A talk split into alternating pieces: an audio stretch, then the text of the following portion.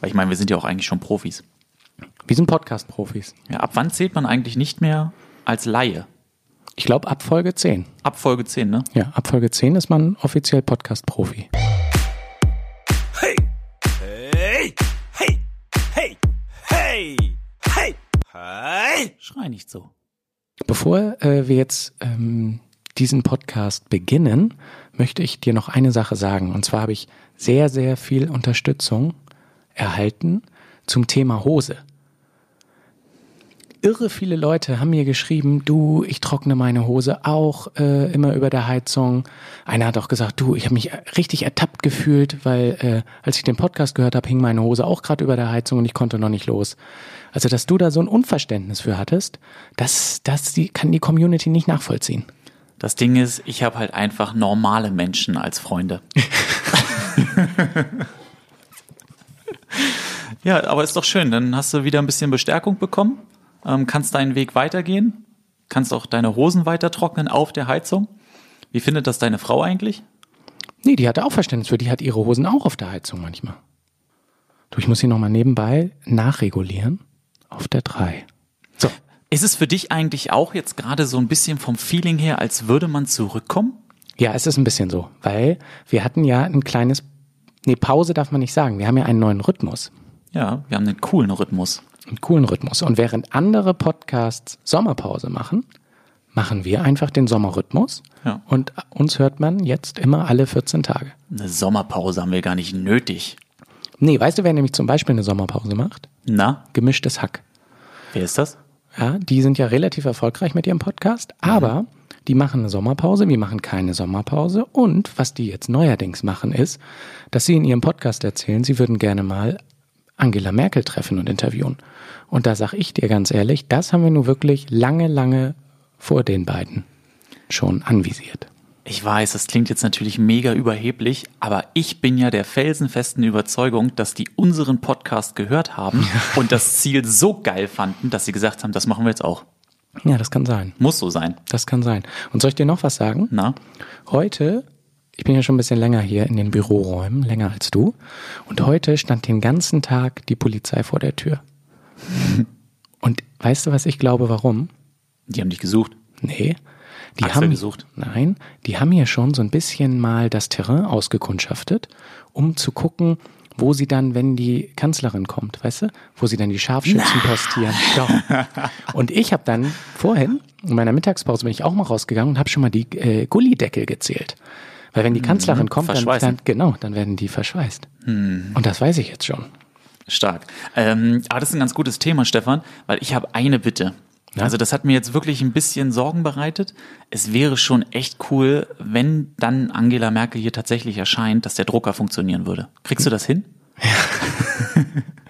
Ja, das wäre wirklich super. Ja, ich habe heute ein bisschen Probleme mit dem Drucker. Ähm, gepaart mit meinem neuen Rechner äh, funktioniert das noch nicht so richtig. Und egal, was ich versuche auszudrucken, ob PDF oder Doc, äh, es kommen nur Hieroglyphen.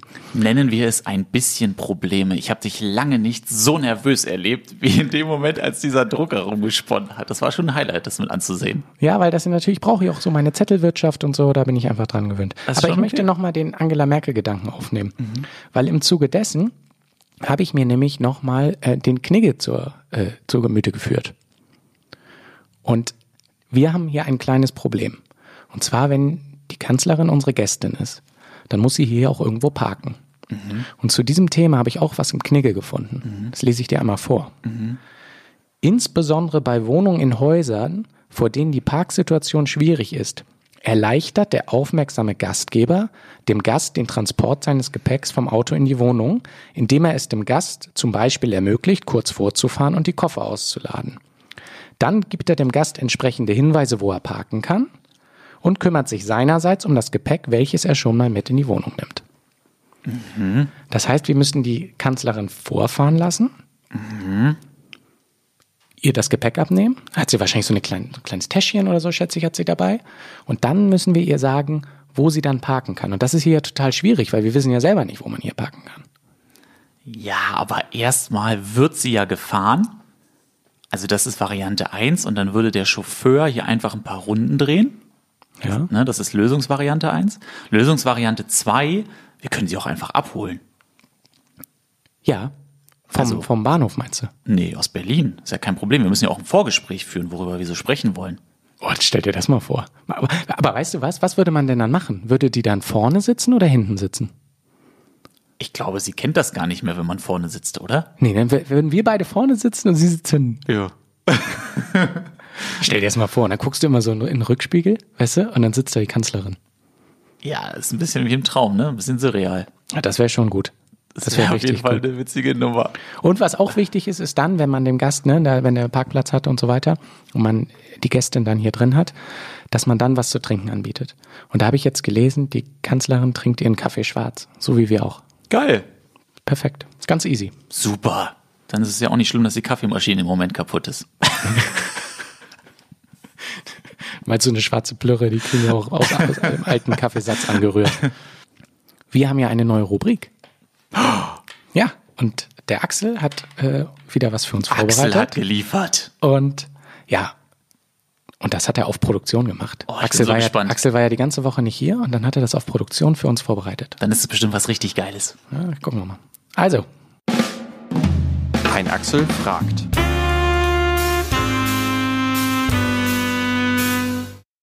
Meine Meldung des Tages kommt heute aus der Bild-Zeitung. Abstand nicht eingehalten. Kunde schlägt mit zwei Kilogramm Rinderfilets zu.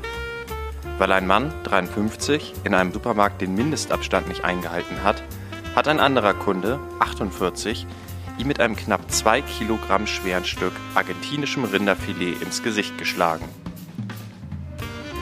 Nun meine Frage. In welcher Stadt hat der Vorfall stattgefunden? Was? Ganz klare Pottsituation für mich. für mich ist das wirklich auch eine Pottsituation. Erstens, erstens dieses Geschlage mit Fleisch und zweitens auch Abstand nicht eingehalten. Da ist es ja auch eng. Da wohnen ja, keine Ahnung, 48 Millionen Menschen wohnen hier im Pott. Ja, okay, den zweiten Punkt finde ich genauso, aber warum sagst du so, Geschlage mit Fleisch ist klassisch Pott?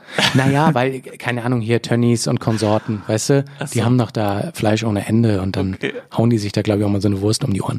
Also dann ist mein Tipp Dortmund. Okay, dann sag ich Schalke. Aus Prinzip schon. Gelsenkirchen ist deine Antwort, ja? Ja. Gelsenkirchen. Wer ist denn unser Gast heute? Unser Gast ist ein Kameramann, der schon viele, viele Jahre lang seinen Beruf ausübt. Und das macht er nicht nur in Deutschland, sondern auch im Ausland und zum Teil auch in Gebieten, die wirklich gefährlich sind. Und ich freue mich sehr, dass er heute zu uns kommt. Das klingt nach unheimlich spannenden Geschichten. So wird es sein. Jetzt gucken wir mal, ob die Parkplatzsituation dazu führt. Die Parkplatzherausforderung, ob sie dazu führt, Sehr gut. dass der Gast auch zu uns findet. Ich drück die Daumen. So, Uwe Ahlborn ist bei uns. Und das Schöne ist, ich darf einfach so du sagen, weil wir beide uns schon kennen. Aber die, die ihn nicht kennen, Uwe Ahlborn ist Die ein... müssen mich siezen. Die müssen da sitzen. Uwe Ahlborn ist ein Kameramann und ich möchte sagen, er hat ein bewegtes Leben in bewegten Bildern. Das kann ich nicht ganz leugnen. Ne? Also da, ich bin jetzt zum Fernsehen gekommen anno 92. Das ist jetzt ja auch schon 28 Jahre her. Ne? Uiuiui. Und davor hatte ich allerdings auch schon Filme gemacht seit äh, 87, also 85. Ja, Uwe, dann geh doch direkt mal zurück mit deinen Gedanken. Vor 28 Jahren, was war damals die Motivation zu sagen, hey, ich habe da Bock drauf, Kameramann zu werden? Also ich hatte vorher studiert äh, an der Hochschule Bildende Künste hier in Hamburg ähm, mit mehr oder weniger großem Bemühen und äh, teilweise auch Auslandsaufenthalten noch angereichert und äh, hatte in Privater dem, Natur, so das, privater ja. Natur, ja oder ich habe da Reifen getickt, äh, ich habe da Reifen getickt in Senegal äh, containerweise und unter anderem und äh, andere Sachen gemacht. Und äh, damals haben wir dann eben im Rahmen des Studiums und darüber hinaus ziemlich viele Hausbesetzerfilme gemacht zum Thema Hafenstraße und Brockdorf und solche Geschichten. Und ähm, und, ja, das äh, hatte dann dazu geführt, dass ich mich dann irgendwann mal als Praktikant in der Fernsehproduktion beworben hatte und äh, das lief so gut, dann auch als Assistent, dass ich mir sagte, ja, was soll ich denn hier das Studium abschließen? Das interessiert sowieso keinen Schwein. Und so ist es dann auch geblieben. Mich hat bisher noch niemand gefragt, ob ich da nun Diplom-Kommunikator oder sonst was wäre. So, ne? Du kannst natürlich auch einfach sagen, wenn du keine Lust hast, was zu trinken, ne? musst das Glas nicht gleich umschmeißen. Aber Uwe, wenn ich da äh, nochmal nachfragen darf, das heißt, hat dich die, die Liebe zu den Bildern zum Kameramann gemacht oder wolltest du von Anfang an Geschichten erzählen? Also es ging eigentlich mehr ums Geschichtenerzählen. Der allererste Ansatz war, dass wir sagten, okay, jeder im Hafen sollte seinen eigenen Film machen. Und damit das nicht ausufert, hatten wir so eine halbe Minute gedacht, dass die Leute sich nicht gleich Spielfilme vorstellen. Und daraus ist dann der erste Film entstanden. Also äh, das war eigentlich mehr an mich sozusagen gewisserweise dann herangetragen durch die kleineren Projekte, die es vorher schon gegeben hat. Und ähm, damals, als ich dann als Assistent anfing, ich weiß gar nicht, ob ich da wirklich dachte, dass ich dann Kameramann werde oder so. Auch das Studium an der HBK geht ja weniger in Richtung Kamera als eher Autor und äh, mehr so themenübergreifend. Und äh, man kommt da mit einem super gesunden Halbwissenden herbei heraus. Und wenn wir jetzt da tatsächlich nochmal diesen Sprung in die Vergangenheit wagen, 28 Jahre, das ist ja eine gefühlte Ewigkeit her. Heutzutage macht jeder ein Video mit dem Handy, aber damals gab es das ja alles noch gar nicht. Wie musste man sich da die Arbeit vorstellen? Also das war so kurz nach der Zeit, wo es mit Umatic Low Band rum äh, losging. Also Umatic Low Band oder High Band muss man sich vorstellen, da hatte man noch einen dicken Rekorder um und äh, meistens der Assi denn, weil der Kameramann sonst ein bisschen viel zu tragen hätte und der Kameramann eben eine ultraschwere Kamera. Und äh, das Problem gestaltete sich auch dann beim Ton ja nochmal, weil das ja auch mit Kabel mit der Kamera verbunden ist. Wenn der Kameramann schnell über die Straße gerannt ist und der Assi dann stehen geblieben ist, dann gab es ein Problem. Aber das ist, das, das trifft ganz gut zu, auch auf dich, ähm, wenn es darum geht, schwer tragen zu müssen. Du bist hier reingekommen, ich kannte dich vorher nicht ähm, und habe direkt gedacht, ja, groß, Sieht äh, sehr durchtrainiert aus, klassischer Kameramann, weil man einfach weiß, okay, der muss ackern, der muss arbeiten, der muss da rumtragen, jede Menge Technik mit sich. Also die, das Training ist rein beruflicher Natur. Also ich äh, meide alles, was mit Sport zu tun hat, außer eben Hundegassi gehen vielleicht. Aber das würde ich jetzt nicht unter den sportlichen Qualitäten verbuchen. Was würdest du sagen, was hat sich am Beruf des Kameramanns verändert, auch in der Zeit? Also früher wäre es, ähm, also kurz nach dem Kaiser war es eigentlich äh, nicht üblich, im Einmann-Team loszudüsen. Das ist natürlich dieses VJ-mäßige, das hat sich natürlich viel mehr eingebürgert, als es früher der Fall war. Teilweise auch dann noch durch Sat 1 und Pro 7, die dann ihren Redakteuren dann gesagt haben, du musst jetzt, äh, mach einen Kurs als äh, VJ aber dann mussten die auch als VJ arbeiten. Lass uns ganz kurz die Hörerinnen und Hörer mitnehmen. Also es geht darum, dass früher eine Aufteilung da war mit Redakteur, Kameramann und Tonassistenten. Also sprich, man war Minimum zu dritt unterwegs und dieses VJ-Tum ist halt, dass eine Person alles macht. Genau, genau. Und ähm, wie, wie gesagt, viele Redakteure haben dann im Nachhinein gesehen, oh, wenn ich diesen Kurs gemacht habe in Sat 1 Pro 7 Falle, dann komme ich gar nicht mehr zu einer normalen Arbeitsweise zurück. Und äh, ich muss sagen, diese VJ-Arbeitsweise teilweise bietet sich die an. Also es gibt Fälle zum Beispiel, sagen wir mal, äh, wenn ich in sehr sensiblen Themen bin, dann ist es natürlich besser, ich komme alleine und habe dann mehr so diese Augenhöhe mit meinem Protagonisten, als wenn da ein Riesenteam auftaucht. Also Riesen, Dreimann-Team, so, ne? Oder Zweimann-Team vielleicht. Und äh, andere Situationen, meinetwegen in Kriegsgebieten, erlauben das dann auch nicht, dass man da mit drei Mann rumschwirrt, weil jeder äh, äh, generiert Fehler im Verhalten den Leuten gegenüber oder mm, auch eine Gefahrenquelle, man ist auffälliger. Oder zum Beispiel auch, dass man, wenn man noch einen Dolmetscher oder einen Fahrer an Bord hatte, einfach schlichtweg gar nicht den Platz hat für fünf Personen mit Equipment und Gepäck und so. Also und andere Situationen, da ist es äh, kaum erlässlich, äh, mit dem Assi zu arbeiten. Also beispielsweise bei Demonstrationen, da muss irgendwer schlichtweg die Akkus schleppen und den, äh, den Ton möglichst mit angeln, weil wenn ich nur ein Kameramikro habe, das ist ja meistens nicht so hip. Ne? als Kameramann erlebt man ja unheimlich viel und äh, Stefan erzählt immer so gerne äh, die Geschichte, um uns so ein bisschen auch wieder zu motivieren im Sinne von ja, wenn er auf eine Party geht, dann steht er immer automatisch im Mittelpunkt, weil er aus der Medienwelt was erzählen kann und dann immer alle gleich äh, hellhörig werden und natürlich mehr wissen möchten. Als Kameramann erlebt man ja auch sicherlich sehr sehr viel. Ähm, ist das bei dir ähnlich? Was ist so eine Geschichte, die du immer als Paradebeispiel für deine Arbeit vielleicht preisgibst? Also es ist meistens ein bisschen schwierig, äh, wenn Stichworte fallen, da nicht sofort irgendwie eine Geschichte zu haben, die irgendwie dazu passt, weil man eben in, ich glaube, einem der breitest gefächerten Jobs der Welt auf äh, äh, agiert. Ne? Wir kommen mit dem Kindernotdienst zusammen und im nächsten Moment mit irgendeiner Party von den oberen 10.000, sagen wir mal. Also nur mal so in der Breite. Ne?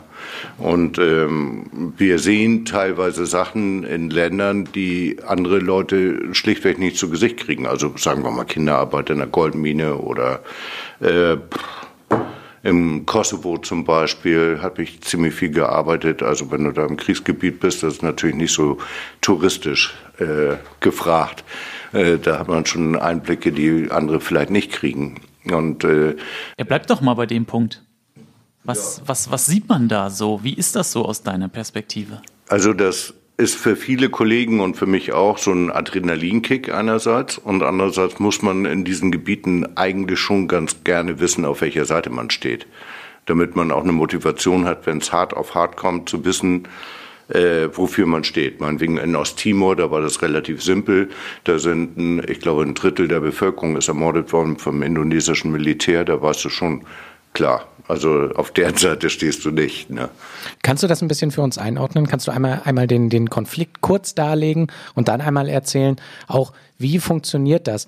Wer ruft dich an? Wie ist dann deine Motivation, dahin zu fahren? Und dann vielleicht auch, ähm, wie erlebt man das? Und ähm, ja, wie, wie sieht so eine Geschichte aus? Für mich ist Osttimor sehr weit weg. Ich, ich, ich kenne jetzt den Konflikt, aber ich würde dich einfach bitten. Ähm, es gibt Redakteure einerseits, allerdings auch Produktionsgesellschaften, die sich eben mit einem bestimmten Thema beschäftigen. So, also sagen wir mal, diese Osttimor-Geschichte, das ist auf dem äh, Interesse eines Kollegen gewachsen, ist dann auch eingebettet gewesen in mehrere andere Reisen zu äh, ähm, äh, na, äh, Themen, wo äh, ähm, Menschen misshandelt worden sind in Irinjaya, das ist ein anderer Teil von Indonesien, wo eben äh, viel Bergbau, Goldminen und so weiter sind und die Leute äh, da eigentlich nichts von haben, bis auf die Regierung eben ja. und die ausländischen Konzerne natürlich. Und äh, ja, die Motivation ist jetzt einerseits natürlich, das möglichst mal eine Breite zu bringen, wobei man das nicht überschätzen sollte. Also äh, das ist eine Sendung von 20, 30, äh, die parallel laufen. Und äh, man kann höchstens dazu beitragen, vielleicht äh, in der Meinungsfindung so einen kleinen Baustein zu liefern. Aber mehr auch nicht. Und ob diese Meinungsfindung auch zu irgendwas führt im Endeffekt, praktisch führt, das ist ja noch eine andere Frage. Also wenn ich, sagen wir mal, ein Thema sehe, sagen wir mal, Be Beschneidung von Mädchen in, äh, im Sudan oder so, ähm, nur mal als Beispiel, dann weiß ich ja nicht, ob du oder du äh, sich auch für das Thema interessiert. Weil jeder guckt das vielleicht isoliert. Es kann sein, dass mein Nachbar im Haus genau dasselbe äh, Interesse hat, aber ich weiß nichts davon. Und dadurch verpufft eigentlich ja. die äh, Wirkung, also die Gruppenwirkung oder das, was sich praktisch aus dem, was ich gesehen habe, ergibt. Ich würde dich gerne noch einmal nach Osttimor zurückschicken.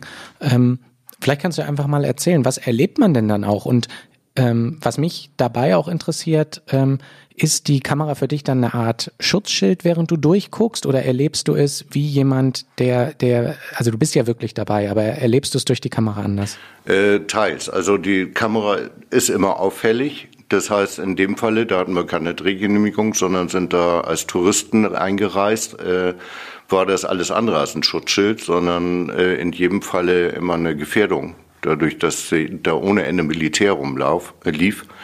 Ähm, ich, ich komme gleich zurück, worauf sich dieser Konflikt überhaupt äh, gründete.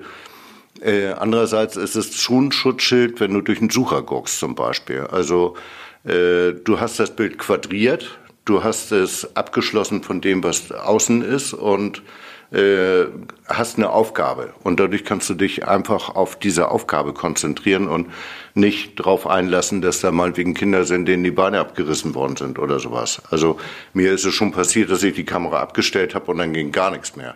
Also solange ich gedreht habe, hatte ich meine Funktion und meine Aufgabe oder ein anderes Mal, das war eben auch in, äh, äh, bei dieser Reise der Irin Jaya in der Nähe von Osttimor. Äh, da ist eine Cessna, äh, der wollte den Ta äh, Tank umschalten und dann ging nichts mehr und die knallen ja nicht gleich nach unten, sondern segeln noch so ein Stück. Und dann habe ich auch gleich die Kamera rausgeholt und gefilmt. Was soll ich denn sonst machen? Ich kann den ja nicht in die äh, Schalter da rein äh, fingern und dann hat er die auch wieder durchgestartet gekriegt und äh, Also so du weiter. warst an Bord. Ja, und dann doch. Sonst wäre das mit dem Film auch ganz doof gewesen. Warte, warte, warte, warte. Das sieht danach aus, als würde die Maschine abstürzen und du nimmst die Kamera in die Ja, Hand. das war so, blub, blub, blub, also so eine Cessna, ne? so eine, ein motoriges Teil. Und äh, dann habe ich mir die Kamera gegriffen und gefilmt. Was soll, äh, was soll ich sonst machen? Also das war mir, um eine Ruhe reinzukriegen, dieses quadrierte Bild zu haben, eine Aufgabe zu haben. Ich kann ja nichts weitermachen. Ne? Also ich habe den äh, dasselbe nochmal probiert. Da bin ich im Irak äh, in einem äh, australischen, äh, in einer australischen Hercules, also zu einer Militärmaschine gewesen. Und die, ich bin mir bis heute nicht sicher, ob die beschossen worden ist oder ob die sogenannte Flares, also so Antiraketenraketen abgeschossen hat. Jedenfalls flog der immer mit einem Flügel nach unten und wenn du dann durchs Fenster so die Grashalme siehst, dann wirst du so ein bisschen nervös auf eine Art. Ich also auch die Kamera geschnappt, aber das war nicht von Erfolg gekürt, weil im nächsten Moment gleich so ein Officer kam, you're not recording, are you? Und das habe ich mir dann auch schnell verkniffen. Dann. Aber wie, wie, wie ist das eigentlich in diesen Situationen? Also ich sage jetzt mal, wenn man hier in Deutschland auf den Dreh geht, dann läuft man rum, so wie du und ich jetzt halt gerade aussehen. Also man hat einen Pullover an, man hat eine Hose an. Stefan in der Regel auch eine Hose, die hoffentlich Ja, noch ich sehe es trocken gerade. ist. Und man hat Schuhe an. Aber in solchen Gebieten, da ist das wahrscheinlich nochmal komplett anders. Also äh, gut, in Osttimor, äh, da wollte ich ja noch sowieso noch mal drauf zurückkommen, welcher äh, Konflikt das da war. In Osttimor äh, bin ich dann eher mit Flipflops rumgelaufen, was dann allerdings im Ton sehr unangenehm auffiel, weil, äh, fiel, weil es dann öfters Flap Flap gemacht hat. Der Okay, ich habe Redakteur jetzt mit dicken nicht so. Schuhen gerechnet und irgendwelchen äh, Sicherheitswesten oder weiß ich nicht. Also, und du sagst Flipflops. Ich, ich, ja gut, also da ich, also ich bin ja, erstmal bin ich freiwillig da, im Gegensatz zu den Menschen, die dort leben, äh, in, in diesen gesamten Konfliktgebieten. Äh. Und zum Zweiten bin ich eigentlich ja immer noch Voyeur. Also ich bin hoffentlich nicht Teil des Geschehens. Also ich hatte zwar eine Bulletproof Jacket, jetzt nicht da in Osttimor, aber zum Beispiel in Syrien oder im Kosovo. Aber das Teil, also nach einer Stunde war das so durchgeschwitzt, dass ich das dann ähm, äh, kurdischen äh, äh, MG-Schützen dann gegeben habe. Und dann soll der das nehmen, der kann damit länger und besser was anfangen als ich dann. Aber nochmal, um auf Osttimor zurückzukommen, ähm, das ist ein Konflikt in den, ich müsste jetzt lügen, 70ern, 80ern, äh, hat Portugal sich als Kolonialmacht aus Osttimor zurückgezogen. Die gesamte Insel Timor besteht aus zwei Teilen, also einem östlichen Teil und einem westlichen, der indonesisch ist. Und dann ist das indonesische Militär da einmarschiert. Nun muss man wissen, dass die Portugiesen da offensichtlich ziemlich viel, ähm, äh, wie heißt denn das, ähm, na, äh, kirchliche Arbeit getrieben haben. Also das sind hauptsächlich Katholiken und die Indonesier sind Moslems großenteils. Und äh, die Bevölkerung hat sich dagegen gewehrt und äh, ist dann äh, auf mannigfache Weise mit Demonstrationen und so da vorgegangen und die äh, Indonesier haben da ziemlich brutal reingehalten, viele Leute gefoltert, also wir haben Folteropfer gedreht, Frauen, die mit Schlangen gefoltert sind, etc. pp. Also ganz fürchterlich und ganz viele Leute. Äh, einer der Fälle war, dass ein australisches Kamerateam äh, gefilmt hatte, wie äh, eine Trauergemeinde äh, von Leuten, die erschossen worden waren auf einer Demonstration, ähm, äh, zusammengesch also die Trauergemeinde dann wiederum zusammengeschossen wurde und die, die sie nicht gleich erwischten, die haben sie zusammengebunden und sind mit Bulldozern drüber gefahren.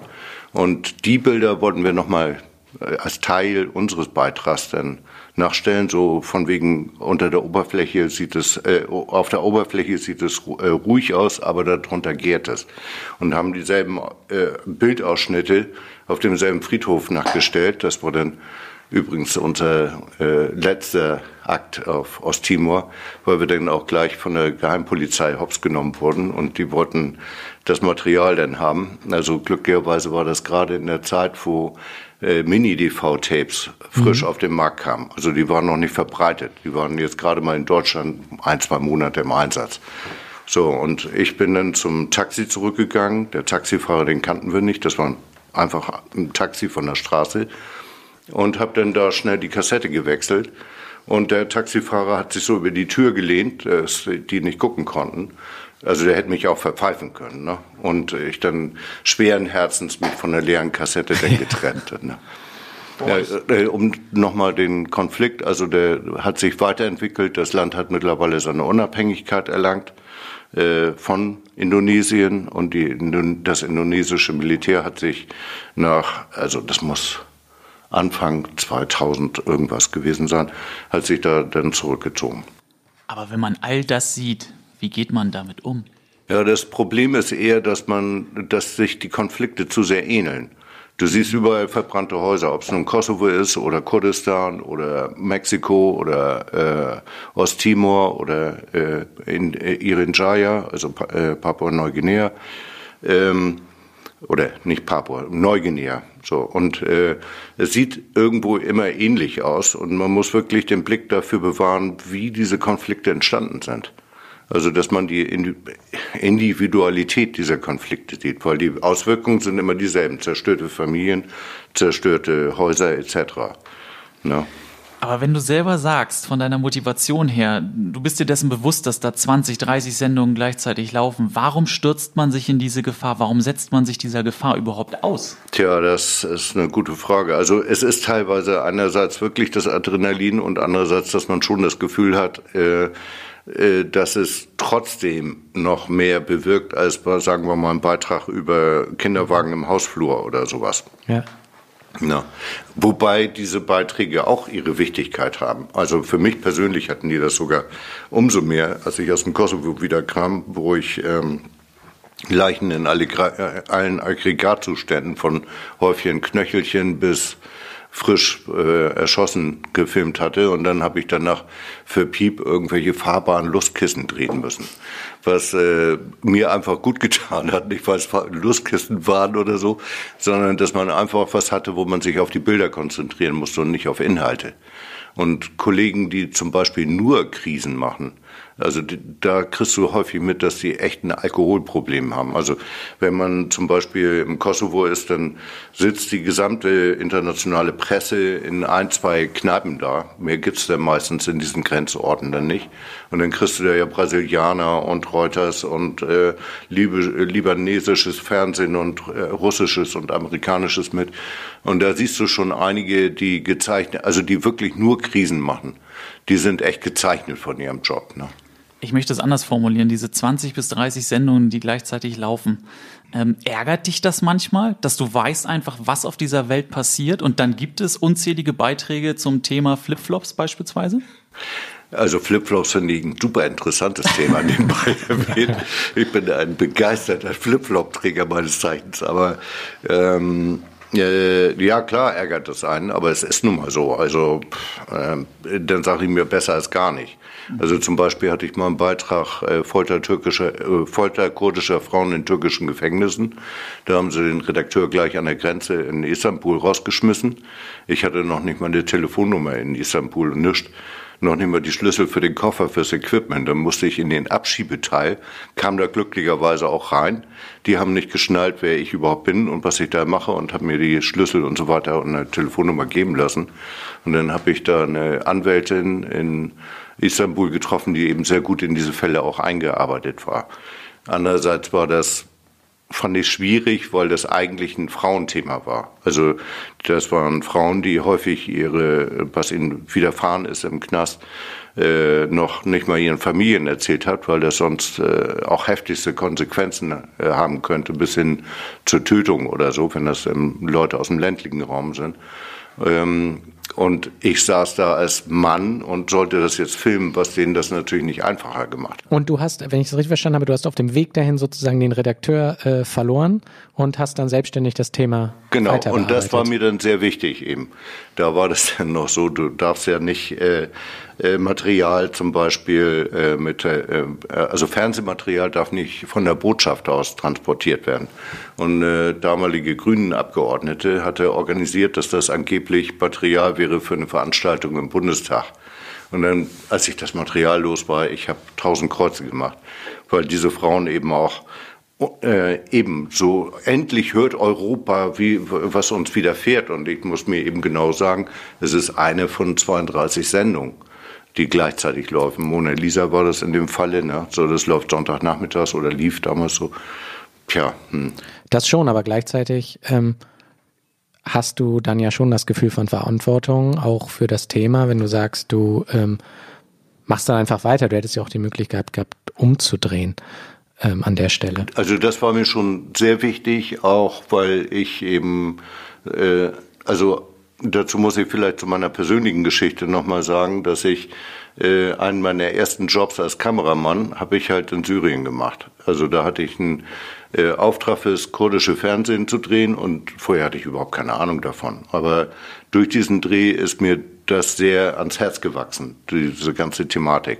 Das wäre vielleicht mit anderen Themen gut. Also äh, wenn Leute im Knast misshandelt werden, ist das immer ein Thema, was äh, ich notwendig finde, sich dazu zu verhalten. Aber äh, also da war es nochmal doppelt durch diese Kurdistan und diese äh, äh, Misshandlungsthematik gleichzeitig. Aber da macht man sich doch in die Hose, wenn der allererste Dreh so eine Geschichte hat. Äh, also ich habe mir da, also ich wurde gut, äh, die haben gut auf mich aufgepasst. Also das Equipment wurde immer von einer älteren Dame transportiert, ne? Und äh, so bin ich eigentlich nie mit Equipment gereist und vor, äh, in den Städten musste ich mich mit einem Pallifeudel, also so einem Tuch um den Kopf äh, bewegen, dass ich nicht so aufgefallen bin, aber in den Dörfern konnte ich super frei drehen eben. Und äh, also ich habe mir aus anderen Gründen in die Hose gemacht. Und zwar, ich habe dann bei irgendeinem Schäfer mitten auf der, äh, in der Weide, hatte der eine Satellitenschüssel und einen Fernseher. Und dann lief da das erste Material, was ich gesendet hat, äh, gedreht hatte, äh, in- von einem europäischen Sender, eben auch im Nahen Osten dann. Und äh, dummerweise war der Fernseher ein bisschen falsch eingestellt und alles war deutlich zu hell. Und ich so, oh Gott, das habe ich gemacht. Und dann lief das auch noch als Rohmaterial. Die haben das mit endlosen kurdischen Gesängen unterlegt. Und dann so, hm, ja, diese Brücke, die schwenke ich jetzt mal ab. Von links nach rechts, dann noch ein Stand, dann wieder zurück. Naja, das war ein bisschen wackelig, das mache ich nochmal. Und dann siehst du das so hintereinander, zwei, dreimal denselben Schwenk und dann auch noch zu hell und überhaupt. Und äh, dann haben die es am nächsten Tag nochmal gesendet. Da war ich ja schon ein bisschen vorbereitet, was da auf mich zukommt. Aber da war es dann wenigstens richtig belichtet und es lag am Fernseher. Also da habe ich schon ein paar Schweißperlen weniger gehabt. Ne? Aber Uwe, du redest da jetzt sehr besonnen von diesen ganzen Ereignissen. Ich habe vom Zuhören teilweise alleine Gänsehaut. Ähm, du musst doch da auch in der einen oder anderen Situation mal richtig Angst gehabt haben. Auf jeden Fall, klar. Also wenn man das nicht hat, dann ist man doof. Also manchmal hat man tatsächlich zu wenig Angst, also weil vieles kannst du gar nicht einschätzen. Zum Beispiel, ich habe jetzt mehrfach in Thüringen gedreht, da weißt du einfach nicht, ob da ein Sniper irgendwo im Fenster 100 Meter weiter sitzt und dann auf dich zielt. Weißt du einfach nicht. Und das kannst du eben auch nicht einschätzen und äh, dich entsprechend verhalten. Aber ich denke jetzt, man macht das einmal, freut sich, dass man wieder zu Hause ist und dann sagt man, ist auch gut. Also Kosovo war ich, glaube ich, 15 Mal in dem Falle und Syrien fünf, sechs Mal, fünf Mal, glaube ich, jetzt so. Vier, fünf Mal so. Ähm, ja, das, äh, wie gesagt, es ist auch gleichzeitig natürlich so ein Adrenalinkick, das kann ich gar nicht leugnen. Der, also ganz vielen Kollegen, die da arbeiten, die brauchen das. Äh, Das ist nun bei mir nicht mit der Regelmäßigkeit. Also ich erzähle hier von einer Sparte, die bei mir jobmäßig auch wirklich nur ein paar Prozent ausmacht. Also der Großteil, der ist, äh, was weiß ich, von Frauer sucht Bau über ähm, was haben wir denn da alles? Äh, Schnäppchenhäuser hatte ich jetzt kürzlich oder solche Geschichten. Also ganz andere äh, Sujets so, nicht? Und gerade das ist dann ja auch der, der große, der große Widerspruch, die große Diskrepanz eigentlich. Weil was ich mich frage, ist wirklich, wenn man da so unterwegs war, wenn man dann nach Hause kommt, wie, wie, wie fühlt sich dann zu Hause an? Also das ist schon schrill. Wenn du dann zum, äh, durch den Jenischpark hier in Hamburg marschierst und äh, jemand würde mich darauf anhauen, dass mein Hund da hingeschissen hätte oder so.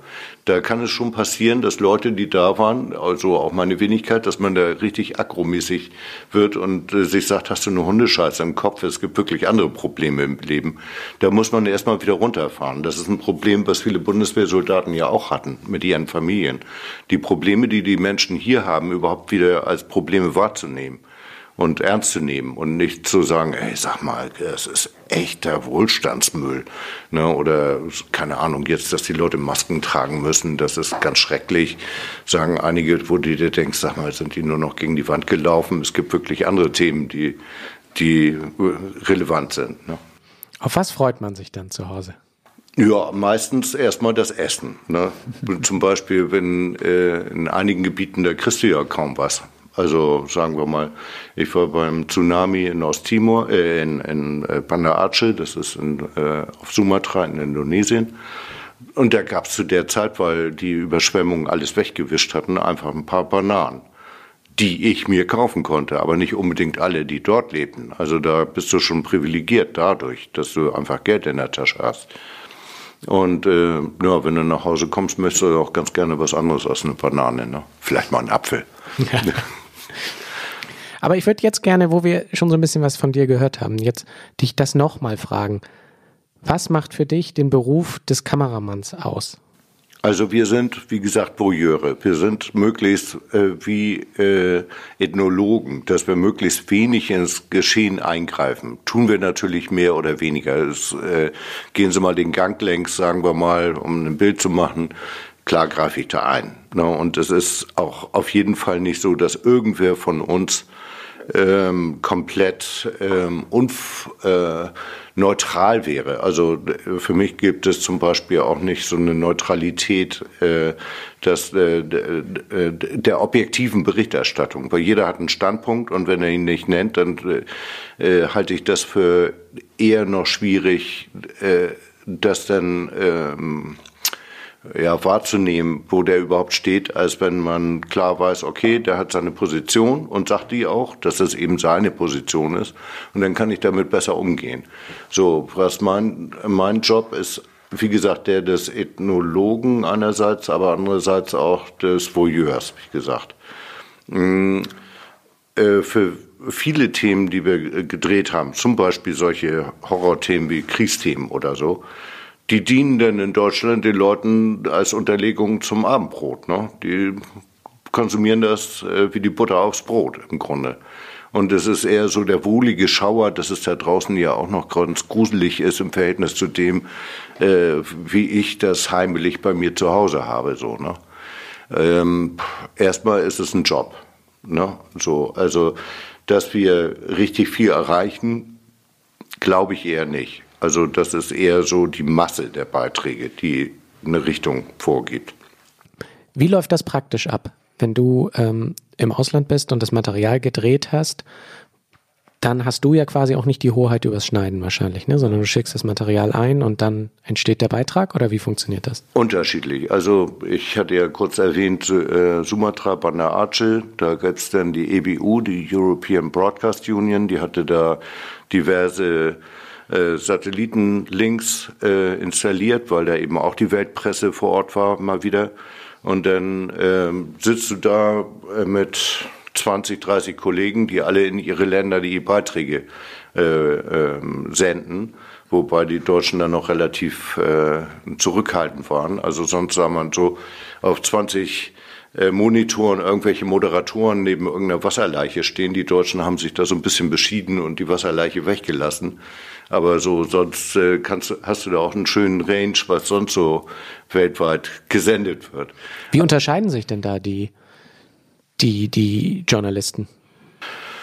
Oh, Also kann man das sagen? Unterscheidet sich dann der amerikanische Journalismus extrem vom deutschen? Kannst du das einschätzen? Ich, ich sehe da ja nicht die Beiträge in dem Falle. Ne? Also das wäre eigentlich mal wirklich interessant und äh, so die parallel produzierten Geschichten zu sehen. Nur da ich ja da bin und nicht hier, habe ich auch gar nicht die Möglichkeit, jetzt US-Medien oder selten die Möglichkeit, US-Medien oder keine Ahnung, brasilianisches oder was weiß ich was für Fernsehen.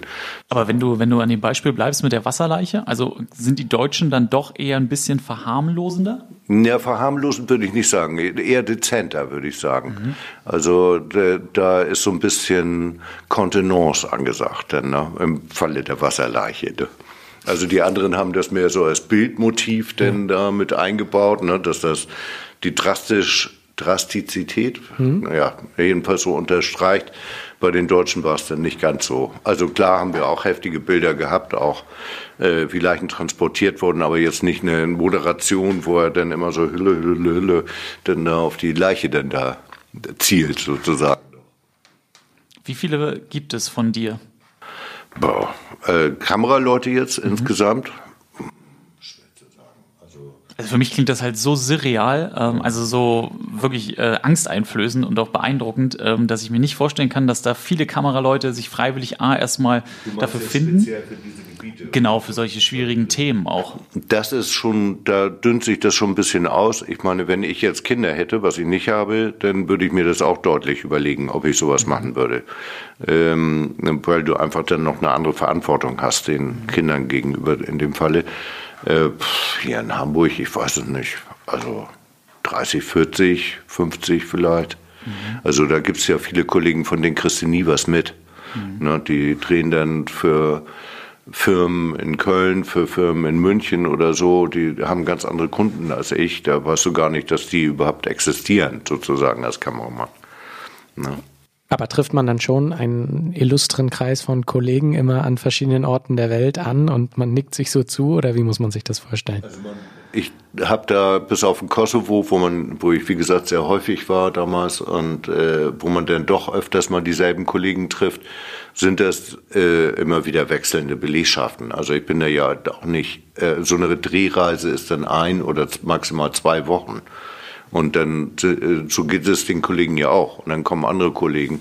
Also da ist wenig, dass man sich so direkt über den Weg läuft. Obwohl gerade im Kosovo habe ich zwei Kollegen aus Hamburg getroffen, zufälligerweise. Aber das war nun auch, weil äh, zu der Zeit, also das wurde gerne mitgenommen als Thema, weil die Flüge frei waren, weil die Bundeswehr immer gerne welche mitgenommen hat. Und das wird dann von den Redaktionen auch gerne genommen, weil es ja umsonst ist.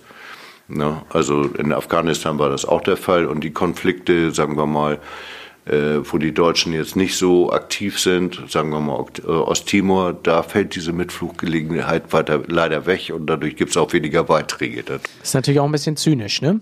Ja, ist es. Also es ist, Fernsehen ist ja sowieso zynisch in gewisser Weise. Also äh, Fernsehen ist immer angelegt auf große Gefühle Ne? Und, äh, ich pflege immer zu sagen, die Währung des Fernsehens sind die Tränen. Äh, wenn ich mir überlege, dass man einerseits diese Bilder macht für, also wirklich, wirklich wichtige Themen. Und dann hast du selber gesagt, dass du auch schon für Bauer sucht Frau gedreht hast. Da musst du doch hinter der Kamera stehen und dich innerlich totlachen. Ähm, ja, also ich habe gelernt, dass eben gerade bei dem Beispiel von dem Park, wo äh, mhm. dass, dass es einfach unterschiedlichste Themen gibt, äh, die äh, für unterschiedliche Leute eine Relevanz haben. Wenn die Frau abgelehnt wird bei Power so Frau, dann hat das für die viel mehr einschneidende Wirkung als jetzt was irgendwo in Afghanistan mhm. äh, stattfindet. Unterschiedlichste Themen, Uwe, haben wir auch in unserer Rubrik zwei Minuten. Und ich weiß, du hast dir auch was überlegt. Ja. Und ich würde dich bitten, ein Thema deiner Wahl, nachdem wir jetzt eben so hoch geflogen sind, also, uns in den nächsten zwei Minuten zu präsentieren. Dankenswerterweise hattest du mich ja schon vorgewarnt. Ne? Insofern habe ich mir gesagt, der deutsche Spitz. Ne, Deutsch ist es nur, weil die eben hier ursprünglich gezüchtet worden sind. Spitze sind äh, einerseits Hunde äh, einer bestimmten ich sag, Sorte, sag ich jetzt mal. Und äh, andererseits äh, der Begriff für eine ganze Spezies. Also es gibt den Chow Chow, den Wolfspitz, den Samoyeden, den Grönlandspitz, den äh, äh, was denn noch, den Käshond, äh, den Japanspitz und so weiter und so fort. Also es gibt da ganz viele, den Kleinspitz, den Mittelspitz, den Großspitz nicht zu vergessen. Ich bin zufälligerweise stolzer Besitzer von zwei Mittelspitzen. Äh, das äh, äh, kommt daher, also der Name kommt daher, dass die Schulterhöhe ist das Entscheidende. Also ein Wurf kann auch aus Klein- und Mittelspitzen bestehen zum Beispiel. Der Zwergspitz ist ja auch bekannt durch Paris Hilton seinerzeit, nicht, die, den er als Handtaschenhund gehabt hat. Der Zwergspitz äh, wurde ursprünglich mal von König, äh, nee, Herzogin von Hessen, Katharina Herzogin von Hessen im 17., 18. Jahrhundert nach England gebracht, die dort verehelicht war mit George dem so und so vielten. Und so fand der deutsche Spitz im englischen Gemeinwohl sein, äh, sein ähm, äh, Einzug. Ähm, und im Laufe der Jahre hat sich auch in englischen Spitzzüchterkreisen äh, haben sich gewisse Vokabeln eingeprägt, so wie äh, äh, es ja auch andere Lehnwörter im Englischen gibt, wie Autobahn, Blitzkrieg, äh, Wanderlust, Kindergarten. So gibt es da den Mistbeller. The Mistbeller ist der Spitz, der auf dem Misthaufen steht und den Besuch ankündigt. Das ist gleichzeitig der große Nachteil vom Spitz. Das ist das helle Geläut. Das helle Geläut des Spitzes ist leider nicht äh, der Nachbarschaft abträglich, will ich mal sagen. Naja, und äh, er hat ein zweites Problem, also er hart in bestimmten Phasen, so dass man da die ganze Zeit am Staubsaugen ist. Aber ansonsten ein ganz possierliches Viech, was dann äh, auch gerne viel spielt und so weiter. Aber Besuch wird äh, nicht gut gelitten. Da war ja früher mal die ähm, äh, Bioalarmanlage auf den Höfen. Also viele ältere Mitbürger wissen zu berichten, dass sie beim Passieren eines Bauernhofs von fiesen Spitzen gemeint ins Bein gebissen wurden. Da ist der moderne Spitz natürlich komplett anders. Äh, das muss man dazu sagen. Nicht? Es gibt ihn in Weiß, Braun, Schwarz, das sind die klassischen Farben, aber auch Neufarben oder Sable. Ja, und ähm, äh, Spitze wurden, da sie sehr territorial sind, ähm, äh, eben genau deswegen auf den Bauernhöfen eingesetzt, weil sie das Territorium des Hofes nicht verlassen haben, aber den sehr wohl bewacht haben. Also Spitze sind Wachhunde. Und an dieser Funktion wurden sie auch auf Schiffen eingesetzt oder es gibt den Kutscherspitz. Der Kutscherspitz war sowas wie die Autoalarmanlage auf den Kutschen, wo, wenn der Kutscher abends hackig in der Kneipe gehangen hat, so passte der Spitz drauf auf, dass seiner Kutsche nichts passierte. Und dann wurde er, wenn der Kutscher keinen Bock mehr hatte, dann wurde der Spitz runtergesetzt und er hat dann die Pferde so ein bisschen in die Hacken gezwickt und in der richtigen Richtung gelenkt. Ähm, waren das schon zwei Minuten? Ich glaube ja. Sonst könnte ich noch ein bisschen mehr ausführen, eine, aber ich belasse es jetzt mal dabei. Eine sehr augenöffnende Folge endet mit einem spitzen Highlight. I tell you. Uwe, vielen, vielen Dank, dass du uns mit auf diese Reise genommen hast und Herzlichen auch Dank. Äh, uns noch jetzt mit einem Lachen entlässt. Vielen, vielen Dank. Ihr seid entlassen. hey, hey, hey, hey, hey, hey, hey. Schrei nicht so. So, jetzt ist Zeit für die Auflösung, Gary. Ui, die Auflösung. Und nun zur Auflösung. Bei der Stadt handelt es sich um Bochum. Ja! Wir waren richtig dicht dran. Ja, aber. Ja, komm. Nee. Fast richtig. Ja, fast richtig. Aber Bochum, das ist ja schon wieder was ganz anderes als Dortmund und Gelsenkirchen. Naja.